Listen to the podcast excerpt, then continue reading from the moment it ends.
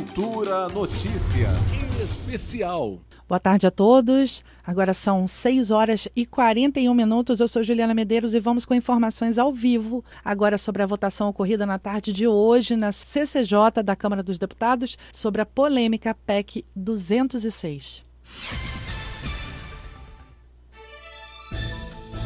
A mobilização das organizações estudantis e parlamentares contrários à PEC 206 surtiu efeito na tarde desta terça-feira. A CCJ da Câmara retirou da pauta a votação da PEC que propõe a cobrança de mensalidades em universidades públicas.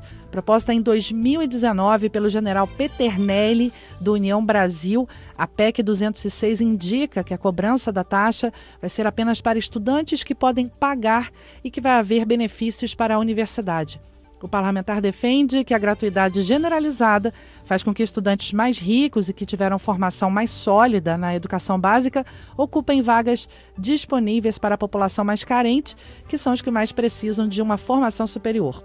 A deputada Érica Cocai tem posicionamento contrário à PEC. Durante a sessão, ela disse que quem defende o texto não conhece a realidade das universidades públicas. Vamos conferir. A PEC não tem que entrar na pauta.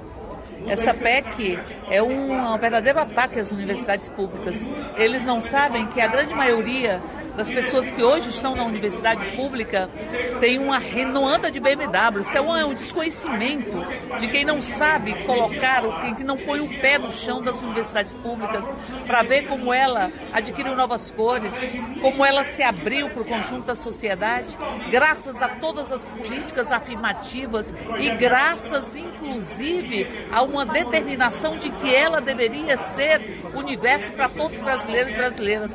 Mas eh, como é que é possível um bolsonarista falar que é preciso que tem que combater desigualdades se eles não mexem no lucro dos banqueiros, se tem uma emenda constitucional 95? Como é possível falar é contra as desigualdades se é o governo que mais mais trabalhou nas, na construção das desigualdades nesse país de toda sorte. Desigualdade de gênero, desigualdade étnica, desigualdades sociais. Então, veja, é uma tentativa de privatizar. Se, se e veja, o, o parecer como ele está posto, cada universidade vai decidir.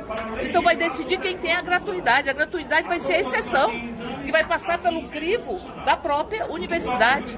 O país não pode permitir esse retrocesso. A universidade faz parte da construção dessa nação. A universidade, na sua lógica de ciência, de pesquisa, de extensão, ela anda, ela anda, ela vai nos rincões que este governo não frequenta. Essa universidade tem que ser preservada e nós vamos impedir que essa PEC seja aprovada. É para dizer o seguinte: não, não a privatização das universidades públicas e a continuidade de políticas que cada dia mais nós tenhamos as universidades com todas as cores, com todas as lutas, com todas as histórias, que essa é a função dela. Em meio às discussões sobre a PEC que estabelece a cobrança de mensalidade nas universidades públicas, o deputado federal Kim Kataguiri, relator da proposta, sofreu críticas nas redes sociais por conta do seu grau de escolaridade. No site oficial da Câmara dos Deputados está registrado que o deputado não possui ensino superior completo.